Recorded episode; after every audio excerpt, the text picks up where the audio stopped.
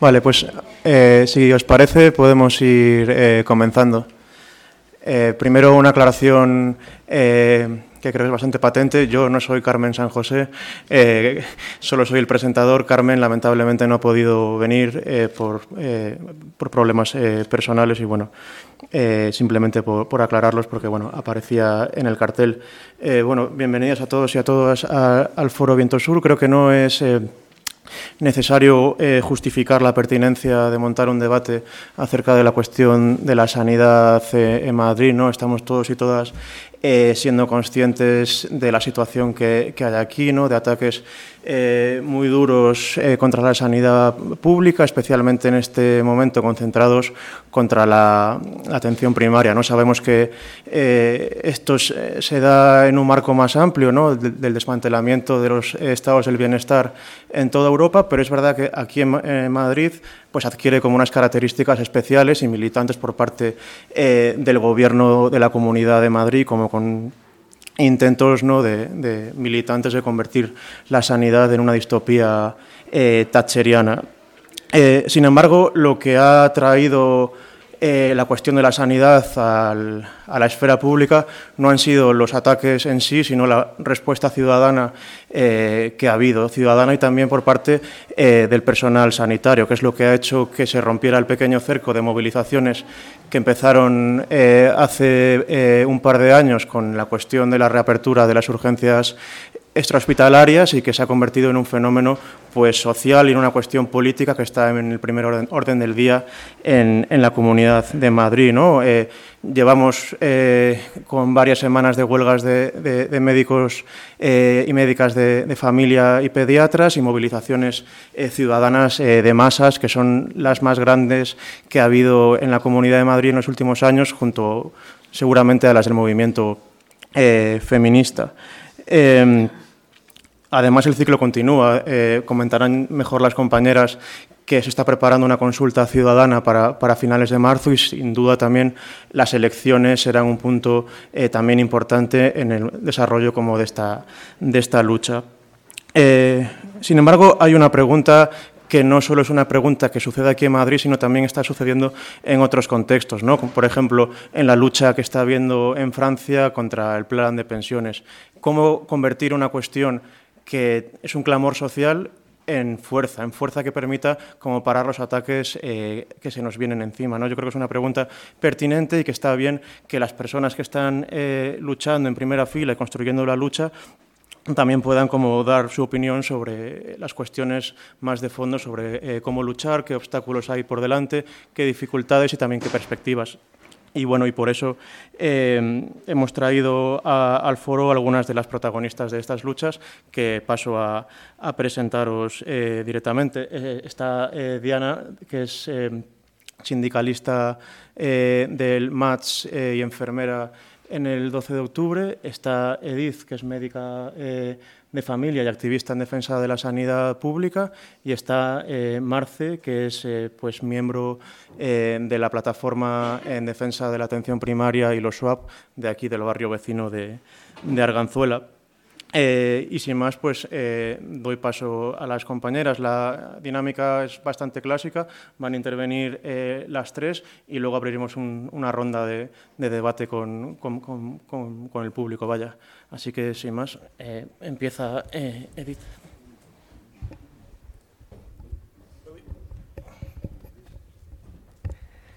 Gracias. ¿Se oye bien?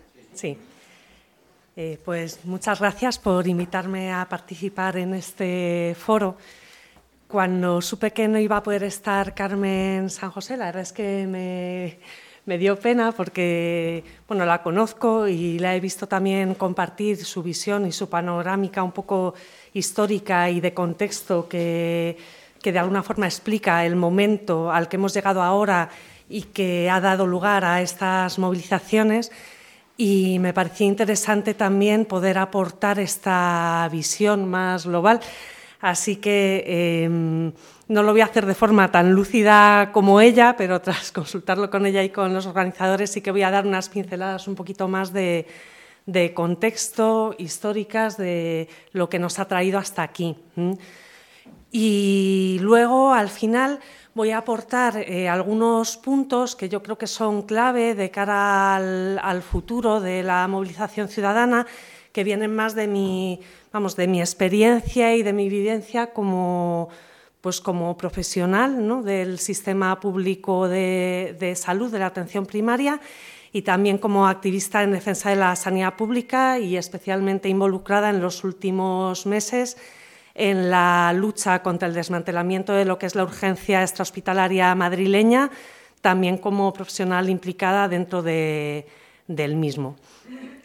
En esta parte inicial de contexto, Voy a aportar algún elemento pues, de, leyes, aunque sea un poquito más arduo, y a tratar de en tres ámbitos. ¿no?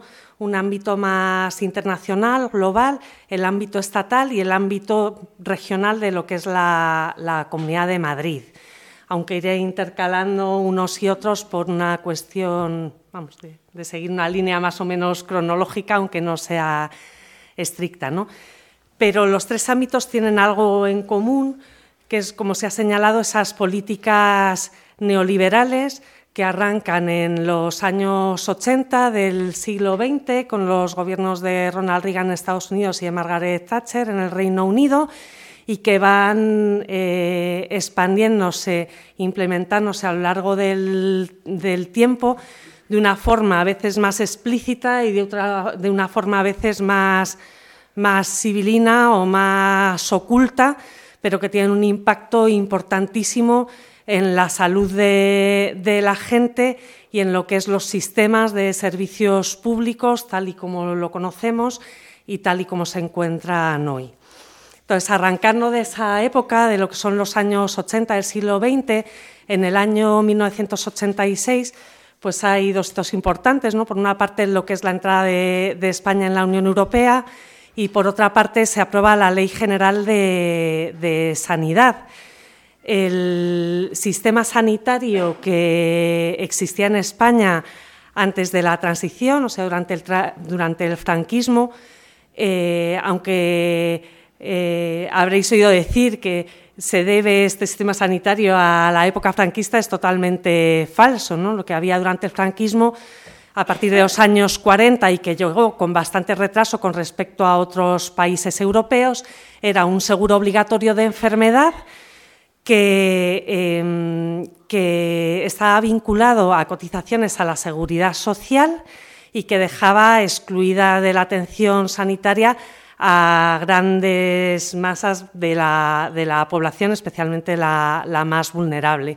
Entonces, el sistema sanitario, tal y como lo conocemos hoy en día, realmente viene de esa primera legislación importante, que es la Ley General de, Sanidad, que plantea un cambio de modelo y es un cambio de modelo al que se llega gracias también a la movilización social y a la lucha social de muchísima gente, que es el cambio a un sistema nacional de salud tipo Beveridge, que se llama, que es eh, el que venía del Reino Unido, que es un sistema que aspira a ser universal y, bueno, dar cobertura a toda, a toda la, población. ¿no?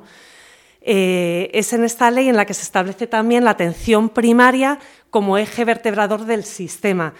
Y no es casualidad, porque poquitos años antes, en 1978, en la conferencia de Alma-Ata, es cuando se establece la atención primaria como una parte esencial de cualquier sistema público de salud que aspire a ser equitativo, universal y de calidad. No obstante, esta primera legislación, en tres artículos, ya contemplaba, eh, en cierta medida, la entrada de la sanidad privada. Pues eh, bien fuera de, hospitales privados generales, integrados en el Sistema Nacional de Salud, o de conciertos. Se va implementando y desarrollando todo este, este sistema de atención primaria en el, segundo lustro de los años 80 y el primero de los 90, pero las agresiones a lo que es el sistema público no tardan en aparecer, teniendo en cuenta ese contexto de políticas neoliberales que había internacional. Entonces, mm, la que hay más marcada y que supone un hito es en 1991 el informe Abril Martorell, que viene de una comisión en el Congreso eh, que mm, se reúne con la excusa de la ineficiencia del Sistema Nacional de Salud, que es uno de los discursos que va a haber encima de la mesa siempre para desprestigiar lo público por parte de, pues, de la política neoliberal. Eh, este informe reúne una serie de recomendaciones que ya marcan claramente eh, una dirección hacia eh, la entrada del sector privado en la sanidad pública y hacia la desregulación del mismo y la flexibilización laboral dentro del, sistema digamos que ese informe parece que se queda en un cajón, pero no es así y es lo que luego se va a ir recogiendo en las progresivas legislaciones que van a ir aprobándose.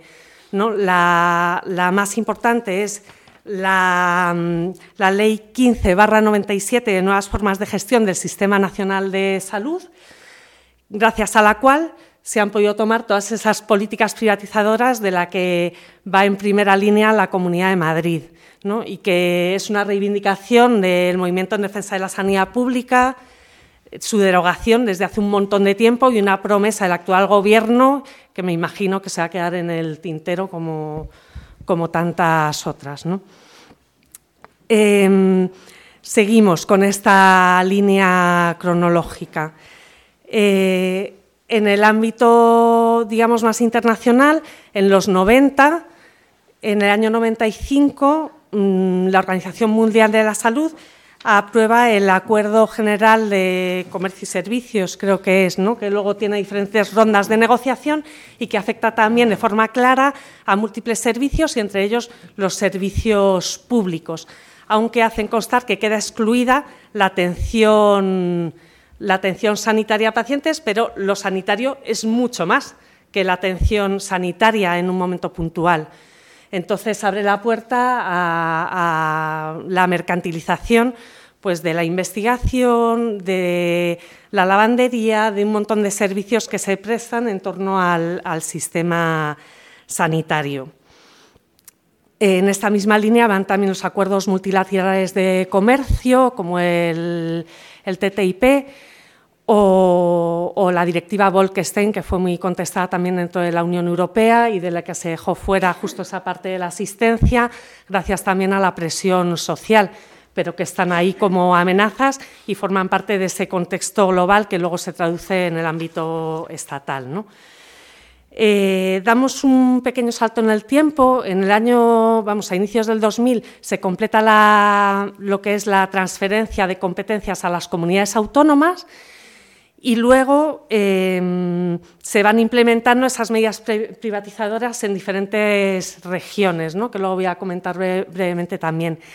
Y en el año 2008, con el estallido de la crisis, tenemos un nuevo cambio importante en todo lo que son las políticas sanitarias, porque en aras de cumplir el Pacto de Estabilidad Presupuestaria de la Unión Europea, los países, especialmente los países europeos, pero especialmente los del sur de Europa, son sometidos a unas políticas, unos planes de ajuste estructural y de austeridad brutales que suponen unos recortes tremendos que tienen un impacto importantísimo en la vida de la gente y en, el servicio sanitario público, con pues, reducción del número de camas, eh, expulsión de profesionales del sistema, deterioro de la calidad asistencial y toda este, esta política de ajuste estructural la sufre en mayor medida, la sufre todo el sistema, pero en mayor medida la atención primaria, que es siempre como el patito feo ¿no? de la sanidad, es la que se lleva menos recursos, a pesar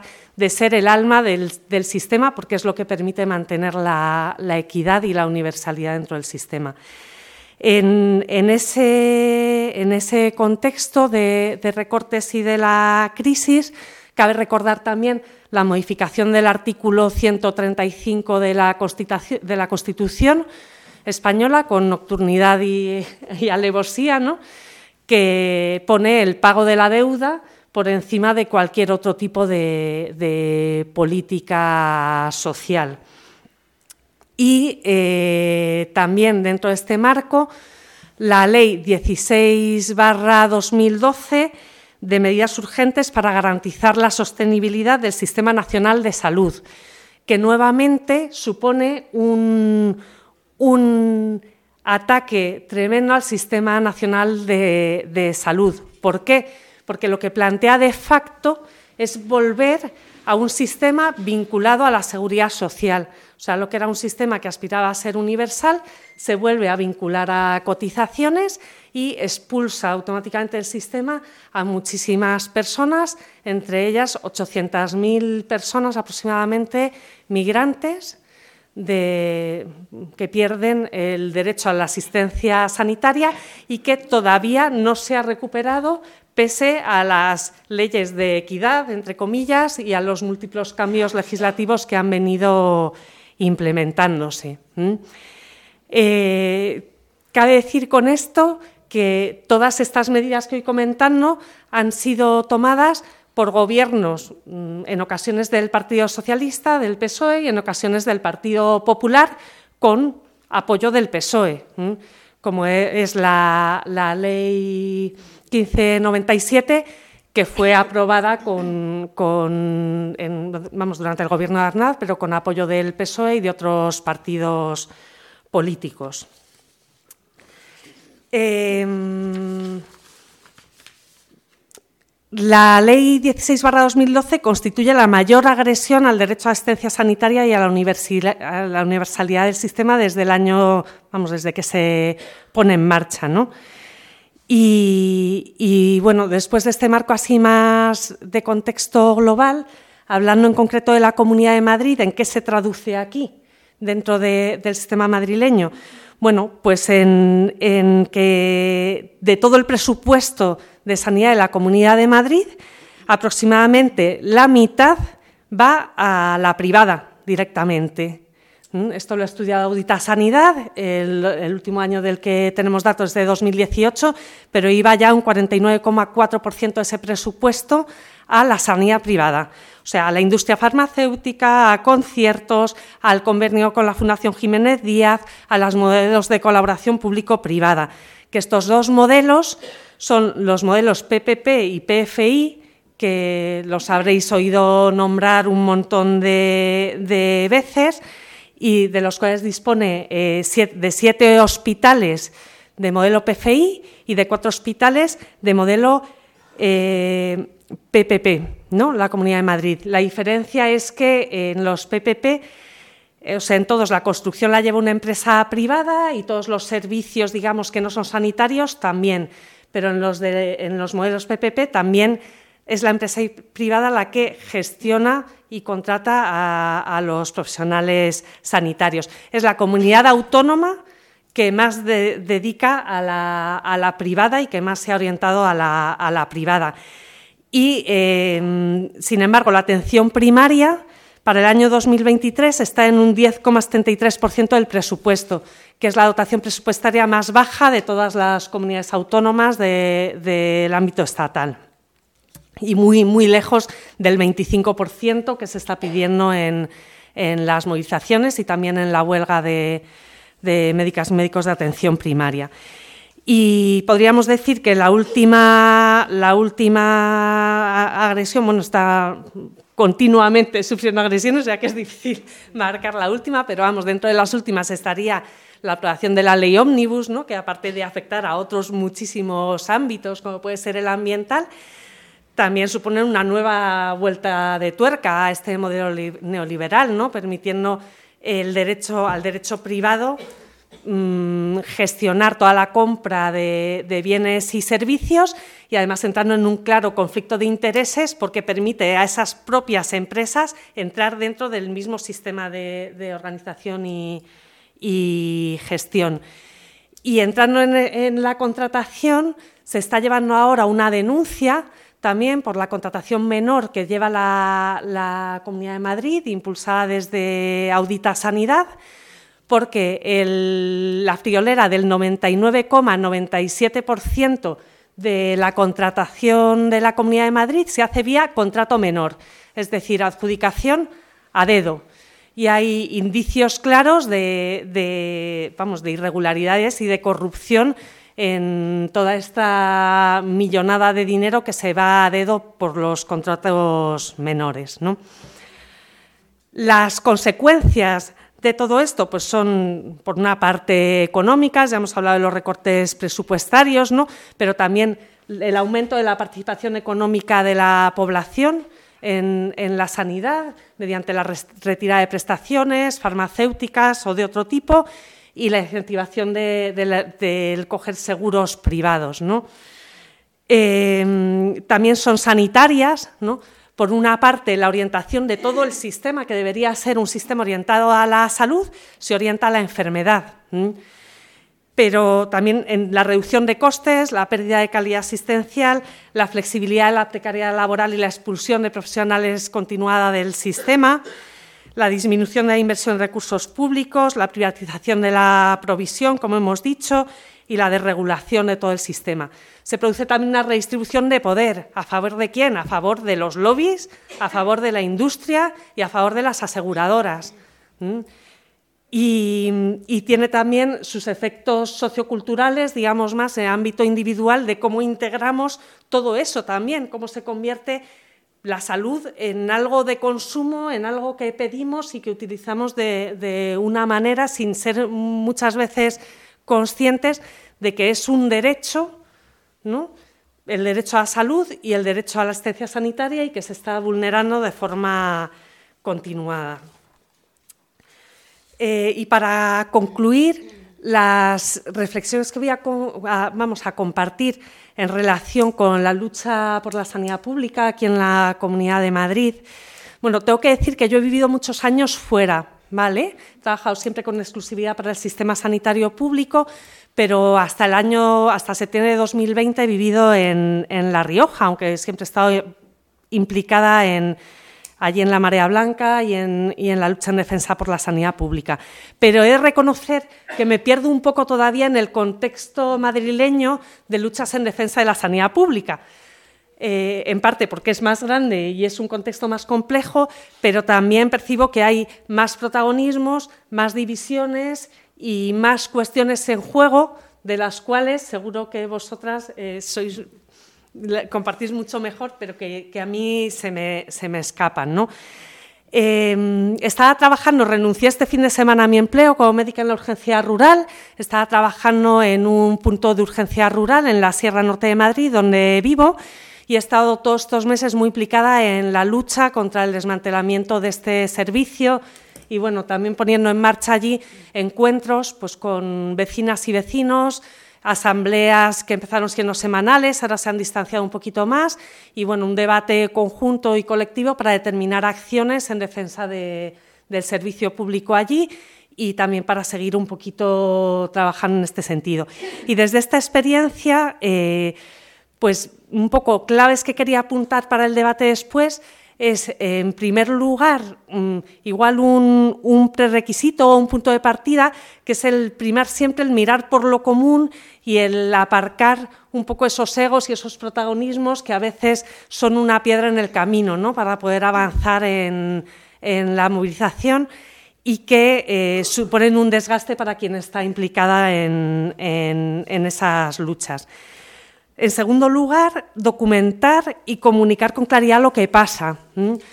Por poner ejemplos, pues eh, en el caso de la urgencia extrahospitalaria se ha estado llevando un registro exhaustivo promovido por las propias trabajadoras de las faltas de personal y de posibles incidentes de seguridad que se han dado en la atención de urgencias por la falta de personal y el desmantelamiento del servicio, que en el caso de las zonas rurales, en el caso de las urbanas ya se había procedido a su desmantelamiento en el año 2020 pero había funcionado sin ningún tipo de problemas hasta finales de octubre de este año. ¿no? Entonces, eh, recopilar información em, o la investigación que he comentado antes sobre la contratación sanitaria y difundirla en términos legibles y que hagan tomar conciencia sobre eso. ¿no?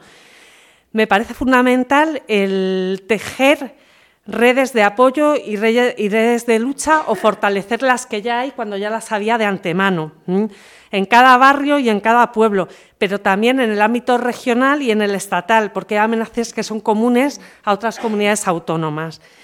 y eh, también dentro del ámbito de la atención primaria y del ámbito de la atención sanitaria, establecer estas redes como una forma de resistencia, que esto lo hemos hablado también con otros y otras compañeras, ¿no? que en las situaciones tan difíciles que hay a veces de demanda asistencial, de, frustración por no poder dar la atención que creemos que se debe dar y demás, ¿no? Pues buscar espacios, buscar red y empezar a generar un trabajo que sea más propositivo y que escape de lo que impone el, propio sistema. Y vinculado con eso, aprovechar los resquicios que nos, o sea, que nos permite en este caso la atención primaria y que son competencias que están reconocidas dentro de la atención primaria, pero que están abandonadas dentro de ese enfoque hacia la enfermedad del sistema. ¿Vale? ¿Y de qué competencias hablo? Que son fundamentales y que están reconocidas además dentro de la cartera de servicios del sistema madrileño de salud. Eh, pues la acción comunitaria en salud y la promoción de la salud, ¿vale? Como parte importantísima de la atención primaria. Cuando hablamos de promoción de la salud, lo que estamos hablando es de dar poder a la gente para que sea capaz de modificar sus condiciones de vida que impactan sobre su salud. Y está reconocido como uno de los ejes y uno de los pilares de trabajo dentro de la atención primaria. Otro sería la abogacía en salud, que es la responsabilidad que tenemos todas las personas, pero especialmente los y las profesionales sanitarios, de defender el sistema público de salud y de eh, defender la salud de las personas a las que atendemos y su derecho a la asistencia sanitaria y en ese sentido generar espacios de acción comunitaria y redes en ese ámbito también pueden ayudar en este, en este momento. Otra posible estrategia a debatir serían estrategias de desobediencia civil, que no es la primera vez que se implantan ni que se llevan a cabo. O sea, por ejemplo, yo recuerdo cuando me estaba formando como especialista em, que hicimos desobediencia civil muchos profesionales para hacer certificados informes a personas que estaban en situación administrativa irregular y permitir que se les regularizara la situación haciendo constar que les habíamos ofrecido atención sanitaria en centros sanitarios. Eso es desobedecer a una norma injusta. ¿no? Y, en el contexto actual, o sea, por supuesto, desobedecer, como se está haciendo en estos días, a la censura sistemática y la amenaza sistemática a quienes defienden eh, el derecho a atender con calidad y con dignidad a la población. Y habrá que pensar también si hay otro tipo de acciones en este sentido que pueden ser más confrontativas que se puedan llevar. Y, también, por último, buscar estrategias conjuntas pues, con organizaciones, con colectivos, con personas en el territorio que están trabajando ya con esto desde hace mucho tiempo. ¿no? O sea, como que a veces cuando empezamos una lucha también o coge fuerza, nos olvidamos de, otras que están ahí, que vienen de antes, ¿no? y ser cuidadosos con esos procesos creo que también es importante. Y sin más, hasta aquí. No sé a quién pasa la palabra.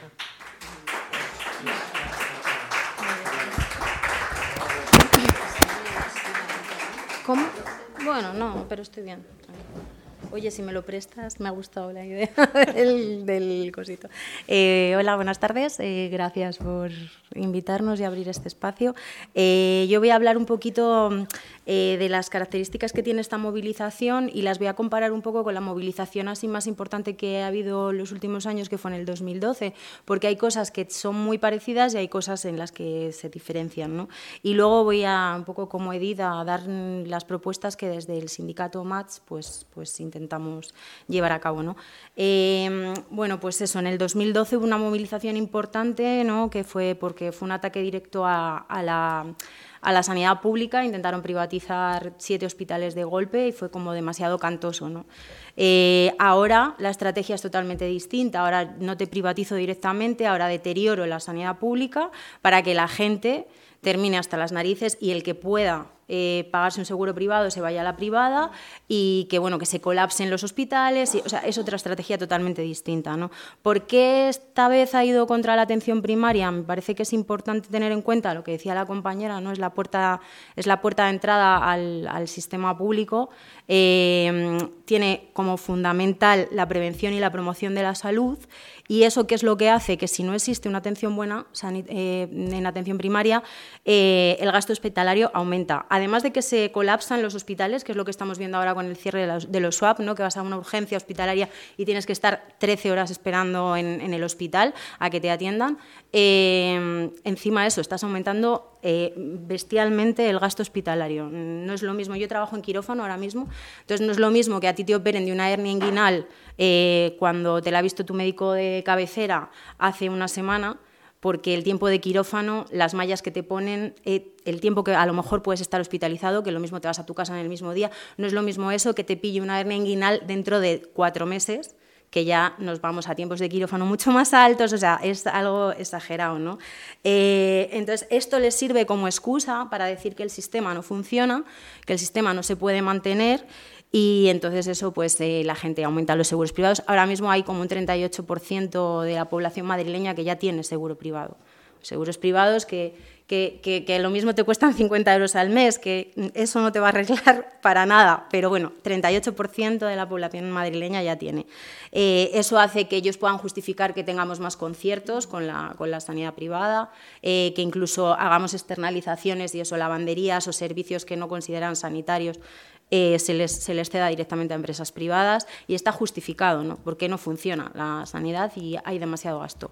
Eh, me parece, o sea, voy a dar un datito, yo estuve seis años trabajando en Chile, en Chile el sistema neoliberal es a saco, la sanidad pública no existe, es, es un poco beneficencia. Eh, el sistema que lleva todo la voz cantante eh, son, los hospitales privados. ¿no? Entonces ahí se ve muy claro eh, lo importante que es la atención primaria, porque allí no existe la atención primaria. O sea, directamente no hay. Tú puedes, puedes pedir cita con tu médico, digamos, con un médico general, ¿no? pero te la pides tú, pero si, si te duele la garganta y consideras que es mejor que te vea un otorrino, pues tú te pides tu cita con el otorrino, no pasas por un médico. Obviamente no es un médico, el generalista no es un médico que te conozca y que te lleve una continuidad, no existe eso, ¿vale? Entonces es interesante porque, claro, si nos vamos a que eh, el oligopolio de la sanidad lo tienen las empresas privadas, eh, al final a ellos lo que les interesa es que estemos enfermos es lo que dice Edith de que estamos mirando hacia la enfermedad y no hacia el cuidado. Eh, les interesa eso, que, estemos enfermos, porque no es lo mismo, es lo que les da dinero a ellos. Al final, la, atención primaria, el otro día en la concentración, Mar Noguerol hizo un apunte que me parece como súper importante ¿no? a tener en cuenta. Eh, la atención primaria eh, aumenta el 28%, o sea, al no tener atención primaria, aumenta el 28% de hospitalizados y aumenta el 25% de mortalidad. O sea, es como si tuviésemos ahí un, medicamento maravilloso, que lo dijo con estas palabras, un poco más o menos, ¿no? Un medicamento maravilloso que, lo estamos, eh, no lo estamos aprovechando. Es como, no, déjalo, nos la, destrozamos y directamente a los hospitales. Entonces, bueno, es, un poco la diferencia que hay entre aquella, aquella forma de intentar eh, privatizar o acabar con el sistema público de salud y, la que estamos viviendo ahora. En aquellos días fue directo y ahora pues, la están deteriorando de otra manera. Eh, en, el 2012 fuimos los trabajadores los que, los que empezamos a salir a la calle porque fue a los que se nos comunicó un día, se van a vender los hospitales, ¿no? y entonces intentamos informar a la población de lo que estaba pasando y, la, y la mayoría de los usuarios tuvo, muy buena respuesta ¿no? y porque confiaban en el sistema público, porque funcionaba y, nos unimos y pudimos pararlo de aquella manera, ¿no? porque han seguido cargándose las cosas poquito a poco, han seguido sobrecargando a profesionales, han seguido... Bueno, eh, ahora no, ahora son los vecinos los que, los que han empezado las movilizaciones. Eh, gente como Marce, que está en plataformas, ¿no? lleváis desde el 2020, eh, la manifestación del, 12, del 13 de noviembre no fue de la semana antes. O sea, esa manifestación han sido dos años de jueves juntándose en las puertas de los, de los centros de salud en muchos barrios de Madrid. ¿no? Y eso al final es crear un tejido y que la gente nos vayamos conociendo, veamos que el de aquí también piensa lo mismo que yo, vamos a movernos, vamos y entonces eso es lo que hace que al final se junte tanta gente en la calle. ¿no? Entonces, eh, pues eso al final es como en, aquella época fuimos los trabajadores, ahora están siendo los vecinos los que han empezado, pero sí que es verdad que tienen en común que todos son movimientos autoorganizados, no, no hay nadie que sobresalga por encima de otra persona, eh, no, no, los protagonistas son los activistas, no, hay plataforma, o sea, no hay sindicatos ni partidos políticos, la gente somos las que gestionamos eh, el, el, tema, ¿no? Y bueno, y, y luego con respecto a lo otro, las propuestas, pues como sindicato MATS somos un sindicato social, entonces consideramos importante eso, las movilizaciones, el tejer redes sociales, el implicarnos con los movimientos vecinales. Eh, ahora mismo está, mm, bueno, mañana hay una huelga en atención primaria eh, que se, va, se van a hacer paros de dos horas por la mañana y dos horas por la tarde se llama a la población a que intenten ir a los centros de salud para, para hacer conexiones con los, con los profesionales, para estar informados, para poder apoyar en lo que sea. ¿no? Eh, luego está la huelga de los SWAP, que la llevamos haciendo también mucho tiempo, que tampoco tiene mucha visibilización, pero llevamos dos meses ¿no? de huelgas de SWAP, tres meses de huelga en atención primaria.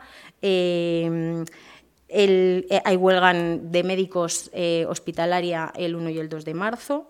Y luego una cosa súper importante que es la consulta ciudadana, que Marce hablará luego más de ella, pero, pero bueno, que, que la idea es intentar unir a todos los actores ¿no? de, esto, que al final somos los usuarios, eh, yo hablo como usuaria porque independientemente de que sea profesional sanitaria, me parece que, es más, mm, que me afecta más como usuaria que como profesional. O sea, eso es así.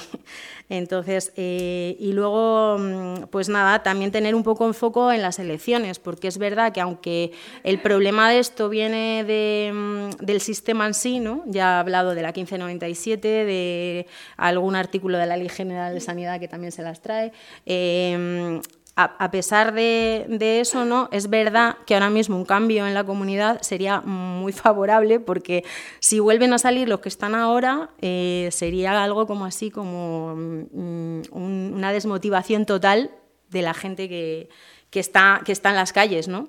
Y eso por un lado. Y luego por otro, que si entra otro gobierno distinto, eh, estaría como más condicionado ¿no? a hacernos un poquito de caso, porque la situación está como está en las calles.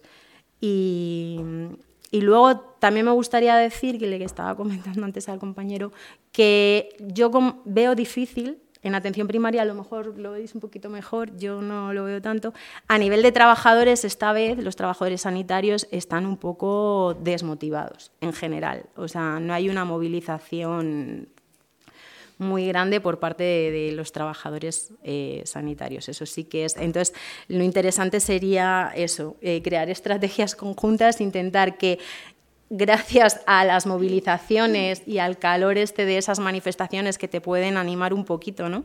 Eh, que al final fuéramos rescatando a los profesionales. La consulta ciudadana sería un buen punto, por ejemplo, de unión eh, se van a poner mesas en los hospitales, entonces ahí entraríamos nosotros, por ejemplo, como sindicato, el intentar movilizar a nuestros trabajadores a que colaboraran con esas mesas, hacer turnos y a todo eso, ¿sabes? Igual que el tema de, repartir propaganda o informar a la gente, a los vecinos, pero eso, eso a mí me parece que es lo que va a costar en este, en este momento.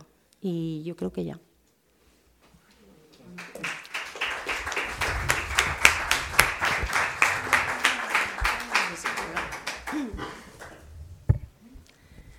Bueno, eh, ¿se me oye? ¿Está bien? No sé.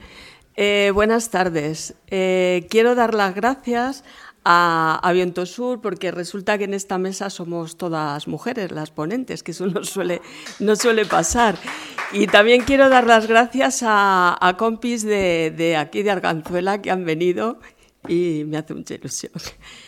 Bueno, a ver, voy a comenzar. Eh, yo la, mi exposición es em, porque como dentro de la militancia te hace tener quizá un análisis, una perspectiva eh, un poquito más allá que si no que si no militara en ningún sitio, ¿no? Entonces yo voy a intentar pues hacer un análisis desde el movimiento vecinal, en este caso es Arganzuela, pero bueno, da igual, podría ser cualquier otro, ¿no?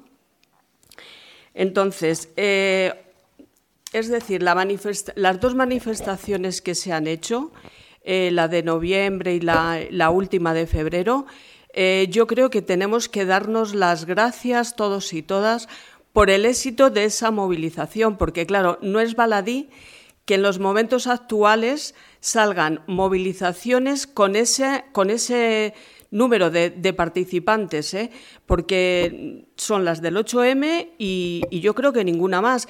Incluso, incluso hay algunas que van eh, la convocatoria llenas de logotipos, de entidades, logotipos no de entidades y tal, y después resulta que hay 100 personas en la manifestación. Es decir, eso yo creo que, que está muy bien. Eh, pero hay que tener en cuenta mm, algunas cosas, ¿no? estas movilizaciones, este deterioro de la sanidad se produce sobre todo, y hay que tenerlo en cuenta, en los barrios más pobres y más humildes de Madrid, en el sur de Madrid. Se produce sobre todo, y las movilizaciones en Villaverde, en Orcasitas, en Useras, en Carabanchel, la zona de Abrantes, sobre todo. Y mm, voy a hacer también alguna, alguna opinión al respecto. ¿no? Eh, no solamente se produce en estos barrios que son más humildes, sino que los centros de atención primaria, el edificio físico y el mantenimiento es muchísimo peor, estoy segura, que en otros barrios de Madrid, que en otros distritos de Madrid.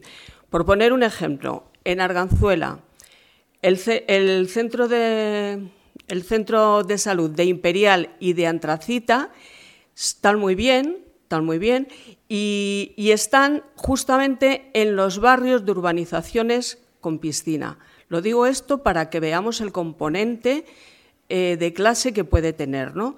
Sin embargo, hay otro que es el párroco Julio Morate, que es mm, increíble, no hay ventilación, los cubos de reciclaje del cubo amarillo, el cubo tal, de, están en la entrada en el hall del centro, del centro de salud. Hace muy poquito hubo una, inundación del centro y justo este centro eh, atiende a clases más humildes y a clases migrantes. Quiero decir que estas cosas yo creo que hay que tenerlas en cuenta, ¿no? Incluso, estaría por apuntar, no lo sé si las compañeras saben más de esto, pero incluso estoy por asegurar que el personal sanitario de estos centros es distinto, es distinto. El que atiende en el, yo qué sé, en el distrito de Salamanca a los que atienden aquí. ¿Por qué? Porque el número de personas, porque las condiciones económicas son distintas y porque seguramente que la lista de, personas que tienen que atender seguramente que también es distinta. ¿no? Eh, dicho esto, eh, también eh, creo, creo que el movimiento en sí tiene una serie de problemas, o sea, el movimiento vecinal que, que tenemos tiene una serie de problemas que voy a, señalar ahora, ¿no? Y espero que no, que no se me olviden. Eh, uno de ellos, que yo veo así, es que no hay debate dentro del, dentro del movimiento. Aquí hay gente del movimiento, porque yo los conozco de las asambleas y tal, eh, que no sé si coincidirá conmigo o no, pero yo veo que no hay un debate dentro del movimiento, no lo hay.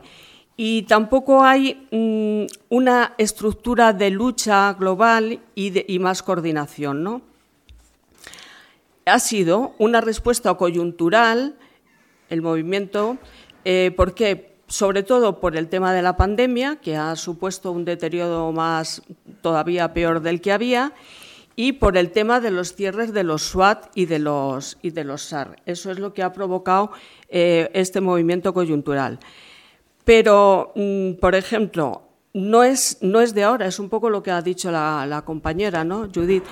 Esto no es de ahora, esto es, un problema estructural del sistema. Es decir, por poner un ejemplo ¿eh? que, me viene a la cabeza, en el año, a ver qué año he puesto, en el 2014, el 2014 hubo una ocupación, ocupación literal en el 2014, del Centro de, Especialidades de Pontones, de Arganzuela, hubo una ocupación por, Quirón, que antes, bueno, en esa época creo que era Capio, ¿no? que ahora es Quirón. Es decir, que este tema no es de ahora, este tema es una estructura dentro pues, pues, pues del sistema que no, que no, que no, yo creo que no lo, no lo hemos sabido atajar o no lo sabemos atajar. Por otro lado, también hay una gran diferencia en, en la organización del movimiento en sí y la respuesta que ha tenido. O sea, yo creo que no, que no, no han ido la mano. O sea, en la, organización del movimiento eh, es como que mm, está llevado mayoritariamente ¿no? por asociaciones de vecinos que tienen unos modelos y unas, unas formas de, de actuar pues como un poco tradicionales, en el buen sentido de la palabra, pero tradicionales.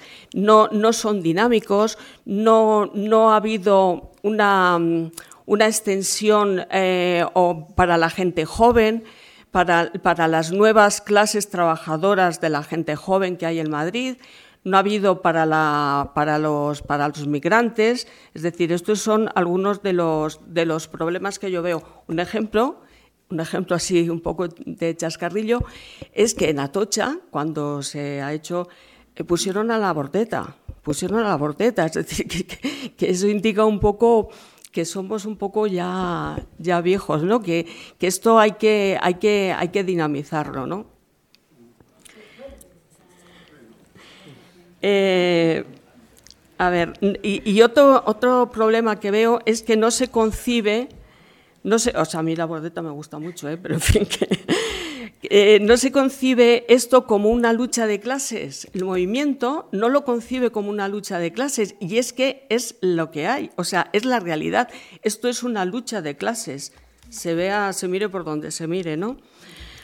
Otro problema que, hay en, la actualidad en el, en el movimiento es justo el momento actual de las elecciones. Eso es, eso eh, yo, en mi forma de ver, eso es un problema para el movimiento, porque está enfocado todo en las elecciones. Y se pueden dar dos casos, o que gane Ayuso o que pierda Ayuso.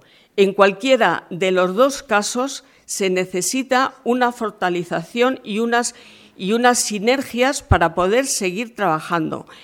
En el caso de que, de que pierda Ayuso, yo creo que todos queremos que pierda Ayuso, es evidente, eh, estaría bien porque es una demostración de, la, de, la, fuerza que hemos tenido, de la fuerza del movimiento, pero al mismo tiempo, y perdonad si molesto a alguien, pero al mismo tiempo yo, yo no confío en que, en que este problema estructural que hay, es un problema del sistema, los partidos institucionalistas o los partidos parlamentarios vayan a trabajar sobre ello. Sinceramente, no lo veo, o sea, lo dudo.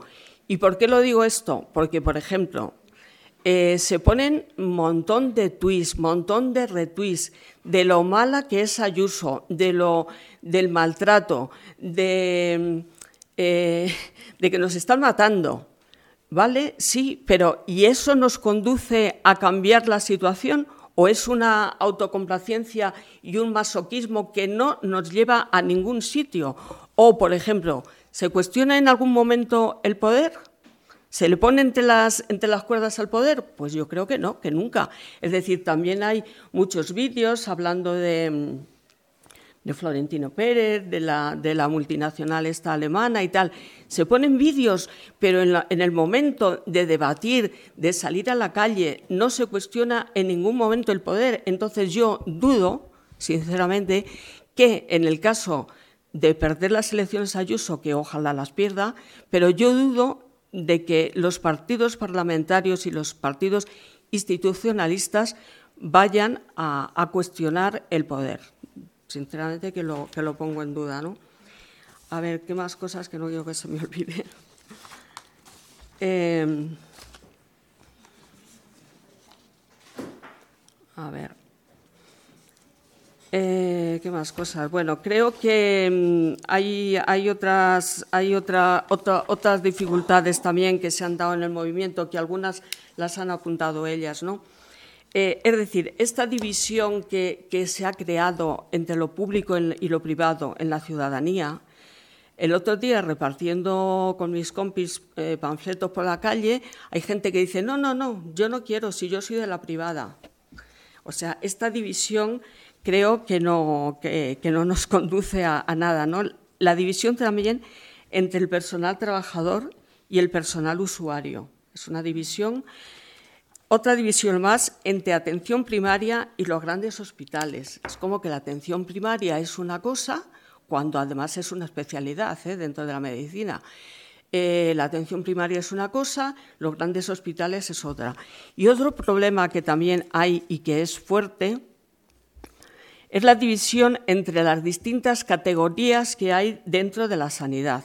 O sea, en el personal sanitario hay una cantidad de categorías. En un centro de atención primaria hay desde trabajadoras sociales, fisioterapeutas, psicólogos, eh, aparte del personal de limpieza, enfermeras, tal. Hay una, una, una diferenciación de categorías tremendas y eso no viene bien para una lucha, para una lucha para conseguir nuestros objetivos, ¿no? Eh, ¿Qué más? Eh, o sea, el movimiento ciudadano, mm, este movimiento no puede resolver esta, situación. O sea, el movimiento solo no puede resolver esta situación que, he remarcado. ¿no?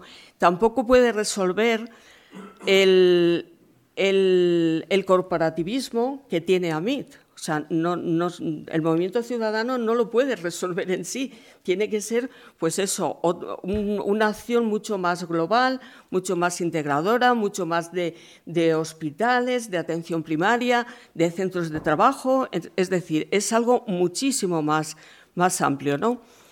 El ejemplo de, de ADMIT, del, del sindicato corporativo, eh, me viene también a la cabeza, o sea, yo creo que esto es una estrategia de, un sistema capitalista, ¿no? Cuando cae una pieza del dominó, ¿no? Vas viendo cómo caen el resto. Es decir, si están atacando a, un, a, una, clase, a una clase trabajadora que es como si fuera la burocracia, digo, la, la aristocracia burocracia a lo mejor, la aristocracia dentro de la clase trabajadora, que está idealizada, está idealizada, los médicos están idealizados por la ciudadanía. Si cae eso, imaginaros pues las otras, las otras eh, categorías laborales, qué es lo que puede pasar, ¿no? Eh, o sea, creo que entra dentro de la estrategia del sistema, ¿no? Eh, por ejemplo, hay que recordar, por ejemplo, la la huelga. digo todo esto porque hay también como una especie de, ataque que yo no comparto a, a al sindicato AMIT, porque es corporativo. Bueno, pues yo eso no lo comparto, ¿no? Hay que tener en cuenta, por ejemplo, la guerra de, digo, la, huelga de los controladores aéreos. Por ejemplo, en el año 95, en Telefónica se produjo también eh, cuando hubo la segregación eh, de los móviles, es decir, la compañía empezó a, segregar todo el proceso de, móviles, ¿no? que es lo que, ha, es lo que ha dado lugar ahora. ¿no? En ese proceso, los que estaban implicados eran eh, ingenieros de telecomunicaciones, eran eh, personal técnico, o sea, eran mm, técnicos, o sea, no eran administrativos y tal. Y conseguimos que eso, ese, ese problema que tenían los ingenieros de telecomunicaciones no era un problema en sí de ellos, era la segregación de una parte telefónica. Bueno, pues eso se consiguió que ese conflicto se extendiera por toda la, por toda la plantilla y que fuéramos a la huelga o que hiciéramos las acciones que hubiera que hacer toda la plantilla. Entonces, eh, digo otra vez, hay que tender el, conflicto a otras categorías, a otros espacios, a hospitales y romper el, corporativismo que tiene ADMIT. Es decir, si hacemos este, este, tipo de cosas, ese corporativismo que a lo mejor estamos ya en esa, en esa línea un poquito, ¿eh? quizá estamos, estamos empezando a, hacer eso. ¿no? Y después, otro... Otro gran problema que yo creo que es, que es el, más complicado de trabajar es la incompatibilidad entre lo público y lo privado. Es decir, no se puede trabajar las dos cosas a la vez. El otro día también una médica eh, me decía, es que la privada le viene muy bien que haya pública, porque cuando un enfermo eh, supone mucho gasto para la privada, la llevan a la pública. Bueno, pues es que eso no se puede, no, no, se es decir, las dos sanidades no pueden vivir a la par. No, son distintas. Es decir, la sanidad, eh, la sanidad la sanidad privada lo que hace es segregar a la población, justo lo contrario que hace la pública. Y es, más, eh, debería, lo voy a leer así, eh, habría que tener sola, una solamente, una, una sola sanidad pública para todo el mundo, bajo el control de la gestión de los trabajadoras y trabajadores y de los vecinos y vecinas, porque no proviene, proviene no de nuestros impuestos, sino del salario indirecto de la clase trabajadora. Cuando decimos es que la sanidad eh, es, bueno, eso, que es, que es, gratuita, ¿no? Se dice popularmente, gratuita, bueno. Eh, si bien en Madrid la, degradación de la sanidad, que es un poco lo que ha dicho la compañera, está relacionada muy directamente con el PP, porque al final es una recolocación del capital que está viendo a ver cómo, cómo, cómo se recoloca para no, perder, para no perder poder, ¿no? Entonces, nosotros tenemos que enfocar la lucha y hacerla, mm, pues eso, una de la clase trabajadora y, una, lucha de todos los colectivos y la lucha madrileña, porque además no solamente es Madrid, como ha dicho también la compañera, esto se va extendiendo, es verdad que el Madrid, por, la política trumpista que lleva Ayuso, es peor, pero esto se está dando en toda España, en todo, el Estado español y también a nivel europeo, o sea, Inglaterra, en fin, que se está, se está empezando a, mover, a mover en este sentido, ¿no? Eh, a ver, no sé qué más. Eh, bueno, y para terminar, ya es la hora, ¿eh? ¿Ya? bueno, eh, para terminar, no voy. para terminar, pues se ha puesto, se, ha, ha, salido de la de la movilización y de la asamblea que hay de vecinos y vecinas, una, una consulta popular, una consulta popular en todo Madrid y en todos los pueblos de Madrid. Es decir, vemos esta consulta popular una movilización en sí, no es que, o sea, sí que es importante, cuanto más gente vote, muchísimo mejor. O sea, es mejor sacar un millón de votos a sacar mil votos, eso, eso es evidente, ¿no? pero no, creo yo que sea ese el objetivo último. El objetivo último es eh, un poco lo que hemos hablado antes, ¿no? Es decir, una movilización de, todo el tejido social de Madrid, de la clase trabajadora, da igual que trabajen en hospitales, en atención primaria, en la fábrica tal o en el comercio tal. Lo que interesa es una movilización para conseguir bueno, pues un poquito poner al poder contra las cuerdas, porque es que si no, no, al poder no solamente de Ayuso, no solamente de Ayuso, sino al poder del sistema un poco contra las cuerdas y además crear un poder popular y un movimiento popular que podamos seguir extendiéndolo a lo largo del año, porque esto no va a terminar así. Y, y creo que nada más, no sé si me olvida algo, pero bueno.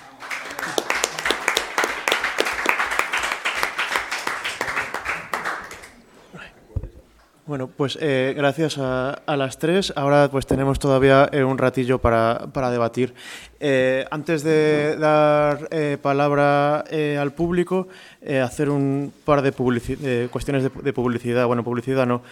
pasaremos una hoja para quien tenga interés en conocer el Foro Viento Sur y, y recibir vía email las convocatorias. Y luego, relacionada con la consulta, otra hoja para quien tenga interés en participar en la consulta. La consulta se organiza a través de la coordinadora de barrios y pueblos. Aquí hay gente que participa en ella. Marce, por ejemplo, está en la, en la, en la coordinación, así que os puede como eh, llevar, dar la conexión con el barrio, municipio, pueblo en el que estéis, si, si queréis participar y que os animamos también a hacerlo porque hay que reclutar a gente por todas partes para que sea esto un éxito. Así que mientras eh, me pedís palabra, lo voy pasando para quien tenga interés tanto en, en lo de Viento Sur como en apuntarse a, la consulta. Sí, sí, barrio, municipio y teléfono. Ahí atrás tenemos eh, unos 40 minutos para debatir, así que os pedimos también un poco de, brevedad y, demás. Eh, ahí, eh, creo que hay un micro por ahí, ¿no, Jorge? No, pero no hace falta. Creo que se me oye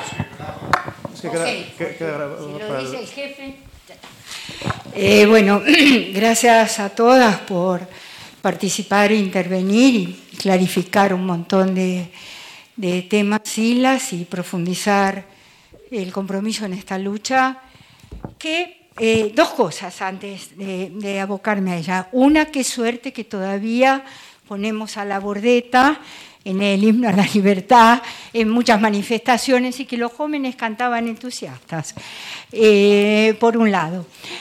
Pero antes eh, quería marcar algo que se ha inducido tanto desde el poder, desde los gobiernos, etcétera, que somos usuarios de los hospitales, de la medicina, etcétera. Creo que todos aquí congeniamos en que el derecho es una salud, eh, que la salud es un derecho, un derecho conquistado con luchas. Es decir, que eso nos da la categoría de ciudadanos, ciudadanas o pacientes.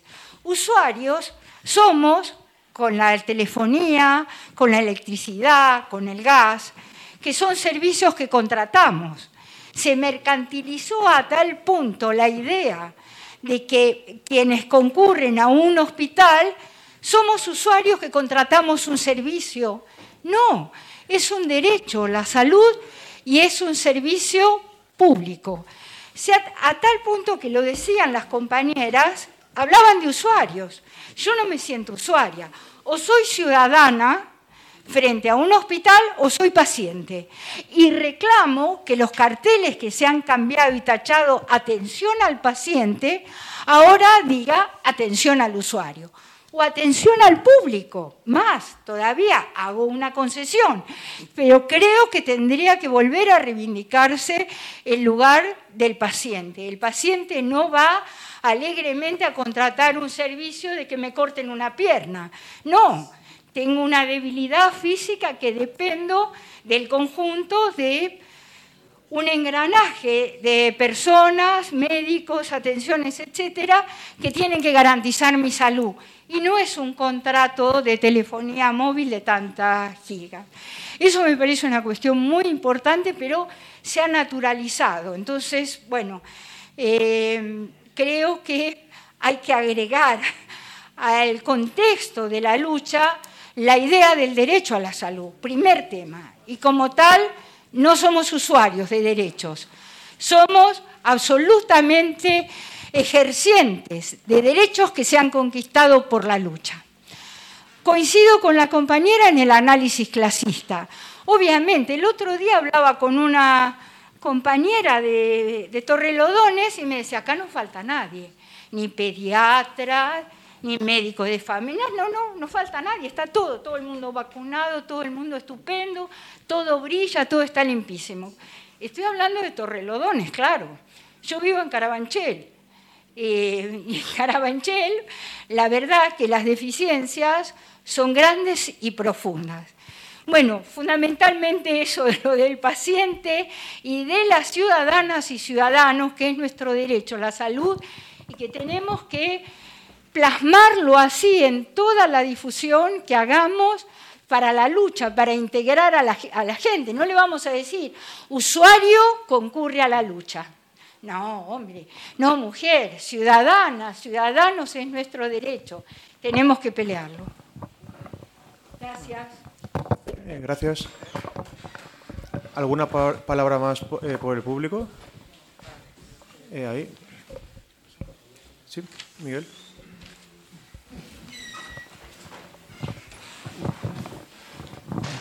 Eh, sí, yo quería preguntar cómo veis eh, la diferencia, por ejemplo, en un país donde eh, la, ley de huelga es mucho más restrictiva que aquí en España, como es en, en el Reino Unido, en Gran Bretaña, en Inglaterra, y que allí el tema del, del, Servicio Nacional de Salud, NHS, es sentido como si te quitasen, cuando lo tocan, como si te quitasen, qué sé yo, las camas de casa o, o sea, hay un sentimiento tan profundo de la población de que es algo que es imprescindible que el gobierno tiene más dificultades cuando y, eh, y no es solamente esto, sino que habéis visto en, en ahora ha habido y, y, vuelvo sobre el tema de la dificultad de coordinar eh, huelgas en ese país, de que hay muchos sectores eh, alrededor de lo público que se han puesto en huelga en estas fechas. Y sin embargo, yo no creo, ya esto lo he escrito en otro lado, que un servicio como el servicio, o sea, un servicio público, sí, como es la sanidad pública, que, que no está mercantilizada, tiene muchos problemas para ganar políticamente con, contra el, el gobierno y, y los poderosos si no suma a los demás que son los que permiten que la gente vaya al trabajo, que la gente, digamos, pueda reproducir la vida diaria. Si lo, el metro de Madrid, si los autobuses, si, qué sé yo, no se unen a los temas de la sanidad, es muy difícil crear una relación de fuerza. A Ayuso le da igual que, se muera la gente de, Carabanchel porque no llega a tiempo para una operación. Se, la, se la suda completamente. Porque, como decía la compañera, en aquellas partes de la comunidad que están eh, que, que, gente de, niveles económicos superiores, los ambulatorios están muy bien. Entonces, eh, mi, mi, pregunta es eh, cómo, o sea, si, si algo, si, ¿por qué no existe esa simbiosis con el resto del servicio público madrileño, por ejemplo, por coger el caso madrileño? ¿Por qué no existe aquí? ¿Por qué están los médicos y los sanitarios solos. ¿Alguna palabra más por el público? Yo, yo quería hacer una pregunta eh, eh, rápida, que es el tema de, cómo se percibe, sobre todo a, Diana, que lo comentábamos antes de forma un poco informal, de cómo se percibe la huelga de atención primaria desde los hospitales, también la huelga que ha convocado ahora AMITS en, en marzo, y las posibilidades también de la extensión a la huelga a los hospitales, ¿no? que bueno, parece que hoy ha habido un pequeño pronunciamiento por parte de la mesa sectorial con la posibilidad y la amenaza de, de llevar la huelga a hospitales y también un poco como, como lo veis y luego también el tema como de la unión entre vecinos y sanitarias, ¿no? que es una cuestión como que aceptada y demás, pero luego como en la práctica a veces eh, cuesta como darle forma a eso. Bueno, Marce tiene también muchos ejemplos de eso que ha vivido aquí y creo que también si tuvierais un hueco estaría bien traerlo al debate. Entonces, sí que, si queréis, damos la palabra a las compañeras y podéis seguir pidiendo palabra hasta que haya tiempo. ¿Quién? Como queráis. Bueno. Bueno, primero darte las gracias por la aclaración. Es verdad que usuario, pero como que normalmente la palabra cliente es cuando se suele utilizar eh, como que haces uso de un servicio que tú pagas. Por eso sí que se utiliza usuario, pero tomo nota de, la, de, de, tu, tu aclaración. Y al compañero de la sanidad pública, o sea, de que nos uniésemos todos los sectores, yo sí que creo que en España hay bastante sentimiento de, que la sanidad pública nos pertenece a todos y que no nos la pueden tocar. No sé muy bien el porqué de, la, de, que no nos terminamos de unir todos y que no se sumen todos los servicios públicos a una lucha sanitaria, pero sí creo que, los españoles en general y la gente que vive, que vive en España, residentes, eh, tiene, tiene conciencia de lo importante que es la sanidad pública. De ahí estas manifestaciones, ¿no? O sea, con la educación no se llega a hacer este, tipo de cosas. eso, eh, como que hay gente que incluso considera que a lo mejor llevar a tus hijos a un colegio concertado no está tan mal, pero sin embargo con la sanidad no pasa eso. Y yo además, desde mi punto de vista de vivir en Chile, es muy, muy diferente de verdad eh, el hablar con la gente, compañeros eh, y gente que no se dedica al mundo sanitario, de cómo percibe la sanidad. ¿no? Ellos tienen su o sea, lo ven súper normal que tú entres por la puerta de un hospital y que lo primero que te encuentres sea un datáfono y que lo primero que tengas que sacar sea una tarjeta. Como anotación así un poco anécdota, eh, a mí una compañera me llegó a decir, es que yo no sé por qué si me pido un crédito para comprarme un coche, no me puedo pedir un crédito para operarme de una apendicitis. O sea, imaginaros eso en palabras de un español, o sea, eso es impensable. A ti te, te dicen eso y te caes de culo, vamos, dices, ¿pero qué dices? Sí, sí, pero que te quiero decir que, que, no, que, se nos ponen los pelos de punta, ¿no? Eh, hay, hay, otros sitios en los que no pasa eso, porque están muy acostumbrados a tener una sanidad privada y lo ven como normal. Yo creo que aquí no. El que no se junten y que no haya más movilizaciones, pues es que mm, ya son otras, otras problemáticas, ¿no? que es lo que hablaba Marte, pero que tengamos un sentimiento de que la sanidad pública nos pertenece y que es algo que nos importa a todos, creo que sí que, creo que sí que estoy. Y con lo que decía, perdona, y con lo que decía Ansel, lo digo porque como me lo ha preguntado directamente, eh, pues es que la verdad, mm, Marce tenía razón, hay mucha diferencia entre, hay mucha separación entre la atención primaria y la atención hospitalaria, parece que no va con nosotros, parece que no va con ellos. Eh, entonces tampoco es que se esté dando, lamentablemente, tampoco es que se esté dando demasiado bombo entre los profesionales a lo que está pasando en atención primaria para muestra un botón que ahora mismo estamos, se está resolviendo unas oposiciones que llevaban cinco años sin, sin dar las plazas y la gente está eligiendo centros de salud y PAC con la historia que está pasando con los PAC y están como locos en plan de a ver si me dan la nota para el PAC y es como, pero ¿en serio? ¿No sois conscientes de, de, lo, que, de lo que está pasando con, con, los, con el sistema extrahospitalario? O sea, por eso decía que, que me parece que un reto importante que los trabajadores, sobre todo de la parte hospitalaria, eh, consigamos unirnos con, los vecinos y con trabajadores de atención primaria. La idea, y por lo que estamos intentando, eh, gracias a esas movilizaciones, es crear una red entre atención primaria, porque además eh, la atención en un hospital, un 12 de octubre, somos 7.000 trabajadores, pero los centros de salud, hay centros de salud muy pequeños, entonces hay muchísima más disgregación, es mucho más difícil que entre ellos se coordinen. Lo maravilloso sería eso, tener como una especie de coordinación entre todos los centros de salud del centro de Madrid y de los pueblos. Y en eso estamos, pero es difícil, es difícil, es trabajo de poquito a poco, poquito a poco. Y ya te dejo, gracias. Eh, bueno, yo quería eh, decir, la compañera esta de Gravanchel, yo estoy de acuerdo con ella. Es decir, la sanidad pública es un derecho, pero no es un derecho per se, parece ser. Es un derecho que hay que seguir luchando por él para que no desaparezca. Y la sanidad privada no es ningún derecho, es un nicho de negocio y de poder. O sea, eso yo creo que lo tenemos que tener muy claro. Y otra cosa también es que hay que, hay que romper estos eh, compartimentos estancos, ¿no? De, movimiento vacinal por un lado, médicos por otro, eh, hospitales por otro, atención primaria por otro. Yo creo que eso lo tenemos que romper y quizá a lo mejor desde el movimiento vecinal, que, yo creo que ya se está apuntando.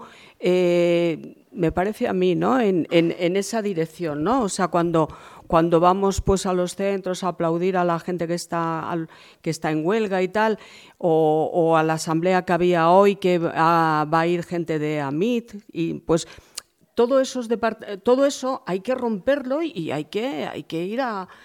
Pero bueno, hay que empezar quizá poco a poco y a ver cómo, cómo lo vamos extendiendo, ¿no? Por ejemplo, yo qué sé, en la MT, la MT apoya también al movimiento vecinal, pero bueno, no solamente hay que apoyarlo, hay que hacer más, ¿no? Pero bueno, yo creo que, que pues, si seguimos por esa dirección, pues, pues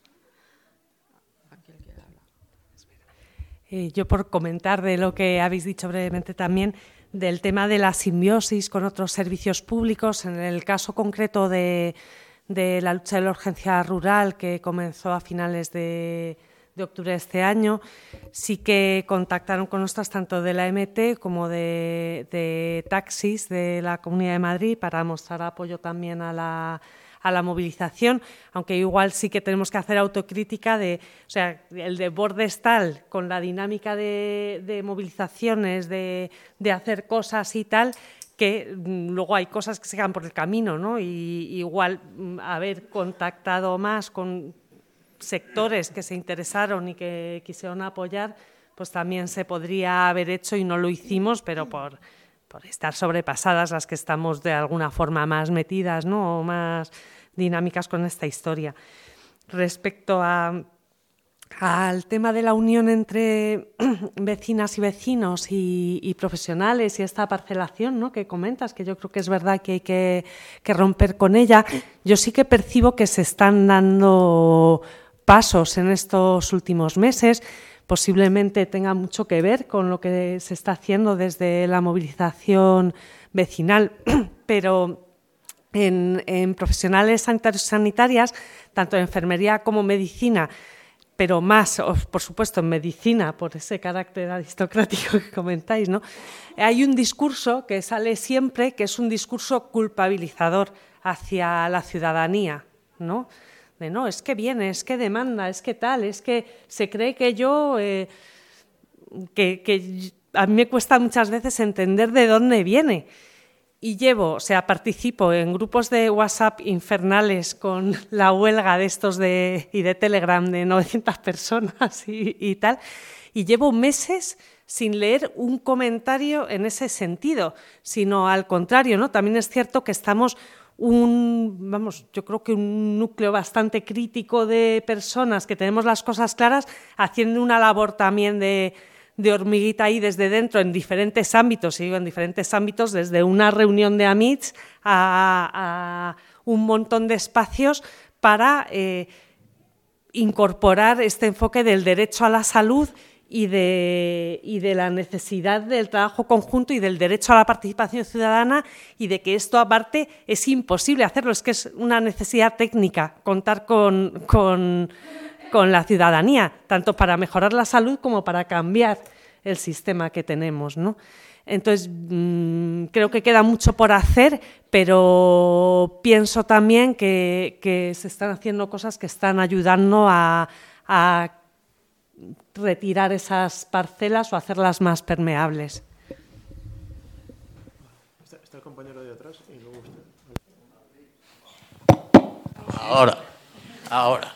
Eh, hay, una historia secreta que todo mundo oculta sobre cuál es la realidad del sistema que quiere eh, eh, acabar con él, el capital, para arrasar todos los derechos. Y hay, una historia que es burda, en el, sentido del coloquio, eh, en, las charlas, en, el, bar, etcétera, etcétera, que eh, se está llenando de eh, niebla. Y se está llenando de niebla porque no mete en, la pelea, en la lucha de clases, fuerza para que se vigile la totalidad de eh, pacientes que tienen que esperar listas con años o muchos meses. Y es un secreto del que no se habla.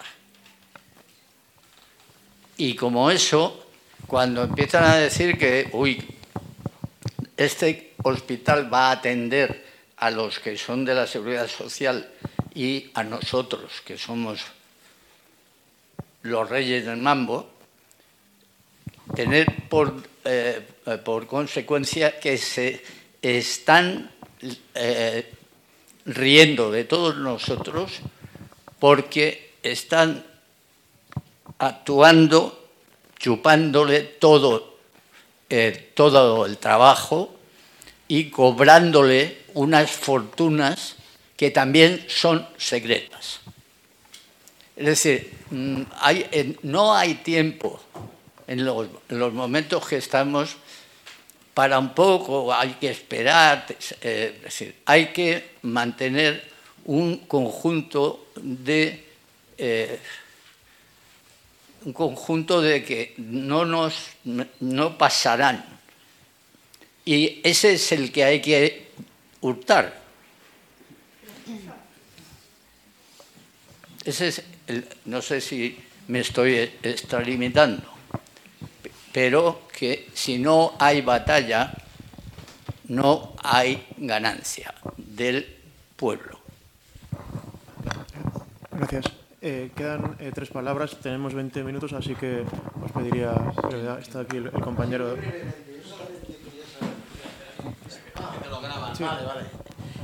Eh, si antes habéis dicho que un 38% de la población de Madrid, de la comunidad, tiene seguros privados, ¿no? Lo que quería saber yo, si sabéis vosotras, es qué porcentaje del personal sanitario compatibiliza su función pública con la medicina privada.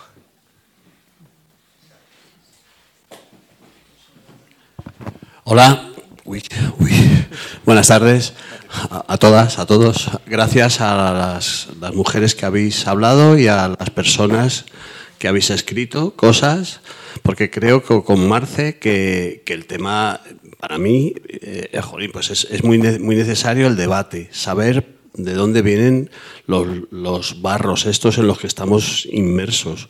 Es muy, para mí estupendo eh, ver el tema de la desobediencia civil que has comentado. Y yo lo que quiero decir es que a mí hay una cosa que me, la verdad es que me enfada, perdonad, ¿eh? es eso de Ayuso dimisión por su mala gestión. No, es un, eh, lo dijo una enfermera de Abrantes hace tres semanas diciendo que era una cuestión estratégica. Lo habéis dicho vosotras. O sea, no, dices, porque eso de que esto se tiene que notar a la hora de votar, pues que cada cual haga el día de las elecciones lo que tenga, lo que crea que tiene que hacer. Yo soy de los que no votan, no por sistema, pero soy de los que no votan. A mí lo que me importa es saber qué peso tenemos, porque hay mm, mucha gente que y con yo soy de los que piensan que está, están ilusionadas. El que, se, el que se ilusiona tiene el peligro de que se puede desilusionar fácilmente.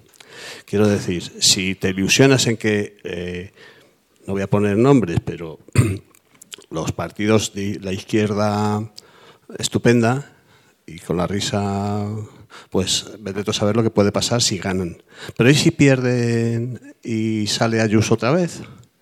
Dices, es, que la movida eh, es algo mucho más, más allá de Ayuso o de Mónica García. O sea, la movida, y eso es, eh, yo creo que, es, que nos da entidad y nos da para avanzar saber por dónde nos vienen los tiros. O sea, no es una loca que trumpista, que no sé qué, ¿no? es que nos vienen los tiros de mucho más, más allá, que, está en Bruselas, que está en el cambio de la Constitución de hace unos años, que dices, no, el, gasto tiene que, tiene que hacerse de esta manera, de esta y de esta, y lo dice Bruselas y aquí, bueno, lo dejo ahí. ¿eh?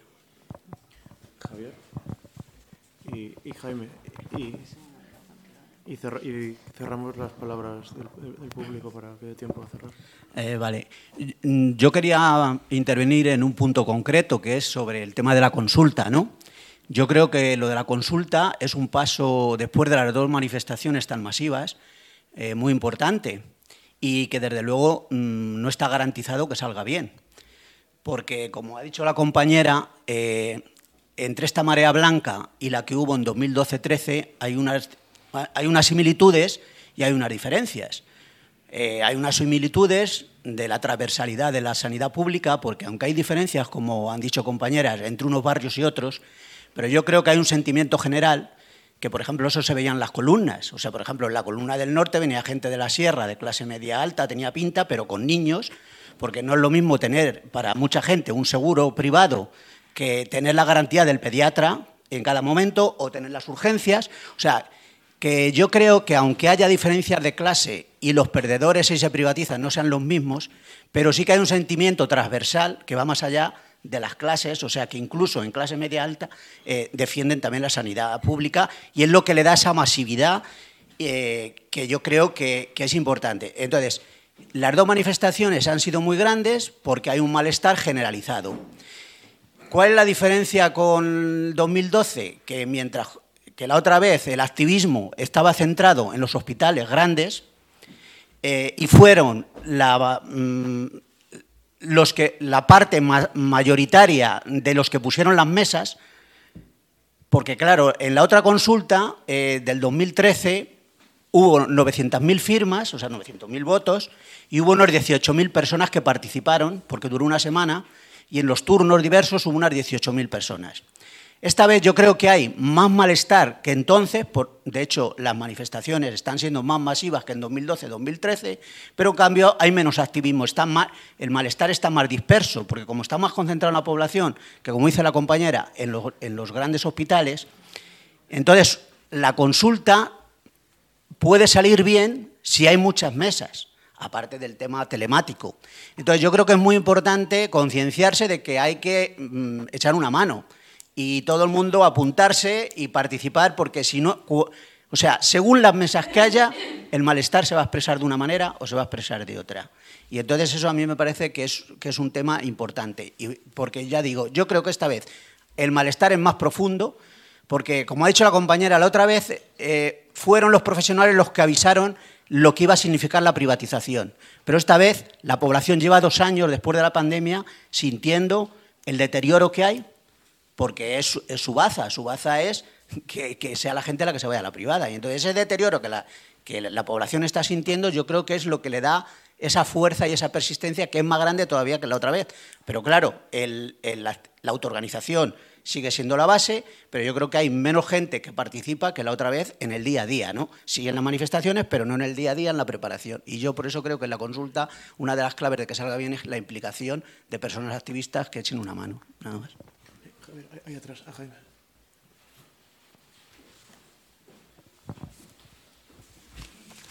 Sí, bueno, muy breve. No, yo enlazo con lo que ha planteado Javier. Yo creo que la consulta es una batalla fundamental, ¿no? Y además eh, debe servir para plantear objetivos estratégicos también al movimiento. ¿no? Entonces, no sé si ya supongo que habrá un debate sobre las preguntas. Me parece muy importante el contenido de la consulta. ¿no? Decir, Marce decía que no había debate en el movimiento, pues supongo que por lo menos en la asamblea preparatoria. Entonces quería saber si ya hay algo concreto, ¿no? porque, por ejemplo, además de cuestionar la gestión de Ayuso, ¿no? se trata de ir más allá de eso. No, no sé si se, supongo que se va a plantear algo sobre la privada, ¿no? es decir, se va a plantear sanidad 100% pública, se va a plantear eh, ni un euro público para la privada y luego también algo que sería también fundamental y que en el pasado también se planteó, eh, que era el blindaje constitucional del, derecho a la salud ¿eh? y a una salud, a una sanidad pública. Entonces yo creo que, que, eso sería interesante que podáis contar quienes estáis más metidas. Y luego este, el tema de la población migrante, ¿no? De, eh, es decir, si se va a hacer un trabajo específico, ¿no? Porque yo creo que, que en los barrios, sobre todo en los barrios donde hay esa población migrante, es muy importante, ¿no? Es decir, que, que se les implique en, en, la movilización y en la consulta en particular, ¿no? Es decir, por supuesto, insistir en la dimensión universal, eh, incluyente, evidentemente, independientemente de la condición regular o no de, esas personas. tenemos 10 minutos. Entonces, ¿cómo hacemos un cierre? Como tres, tres minutos. Tú mientras busco la pregunta o la tienes tú la pregunta.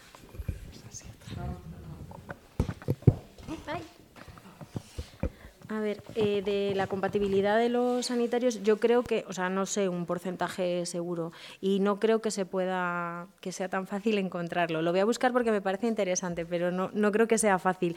Sí que es verdad que en atención primaria, por ejemplo, no suele haber mm, doblajes, eso, público-privado, que los...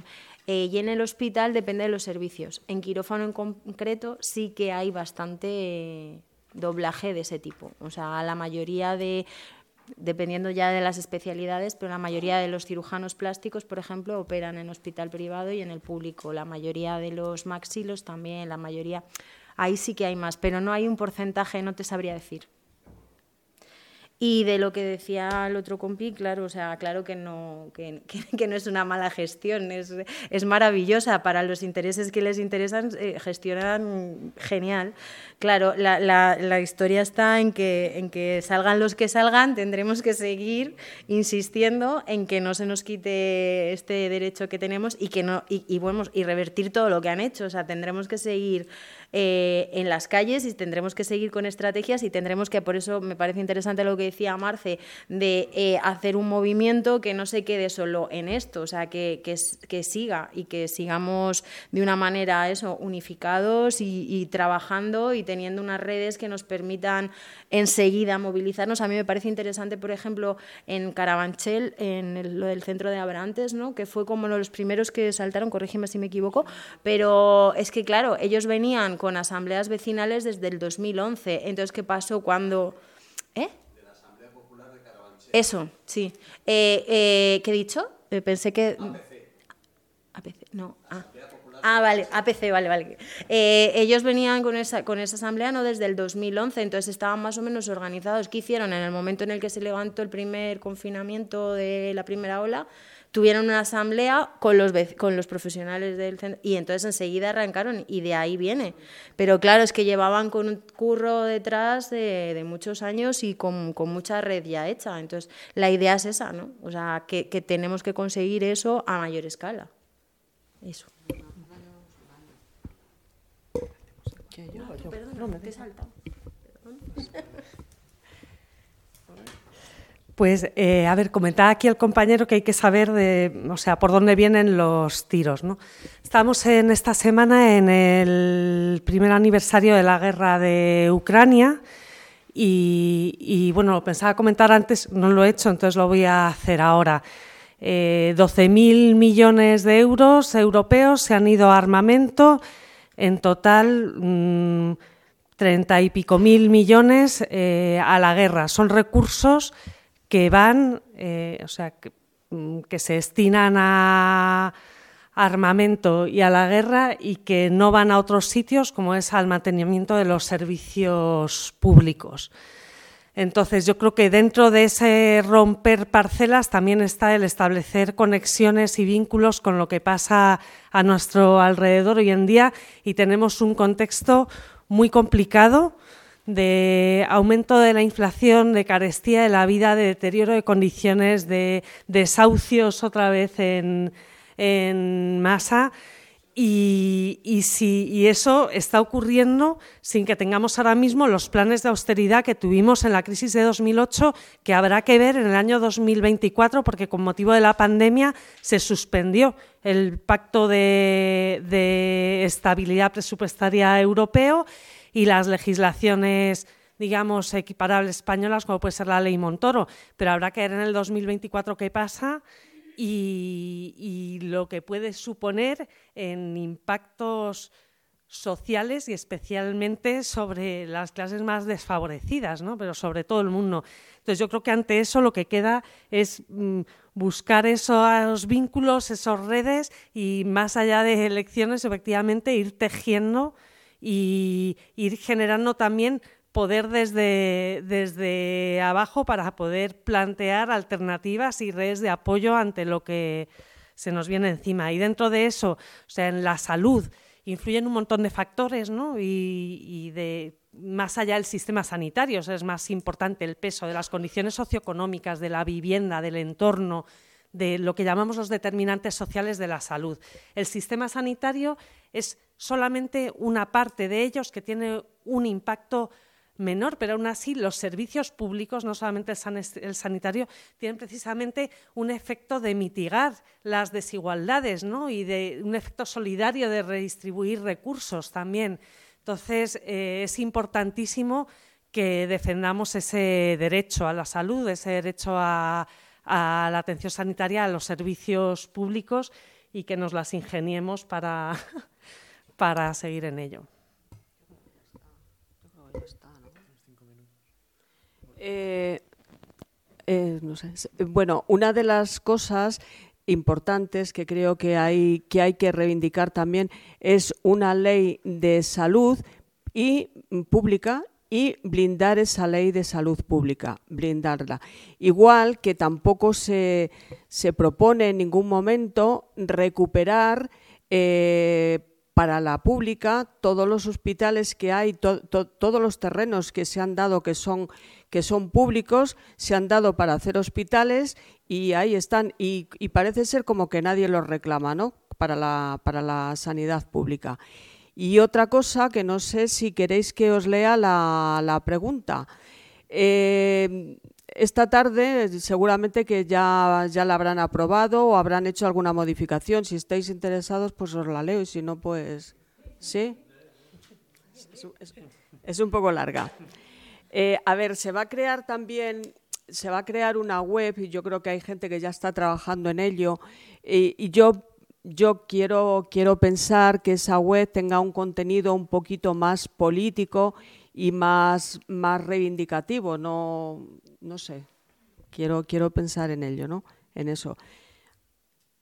A ver, la pregunta es, ¿estás de acuerdo en exigir al gobierno autonómico como tarea prioritaria la financiación necesaria que permita el aumento de la dotación de personal y medios necesarios de los centros de salud de atención primaria, servicios de urgencia urbana, SWAT, servicios de urgencia de atención rural, SAR y hospitales públicos de la Comunidad de Madrid para recuperar una sanidad pública de calidad y universal? ¿Sí o no?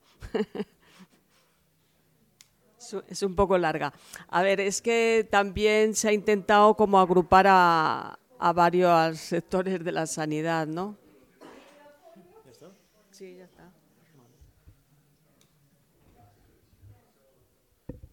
Bueno, pues eh, ya eh, cerramos entonces. Eh, pues gracias por venir a todo el mundo, especialmente a las compañeras que habéis sacado un, hueco para venir aquí y bueno, animaros a, a participar en la, en la consulta.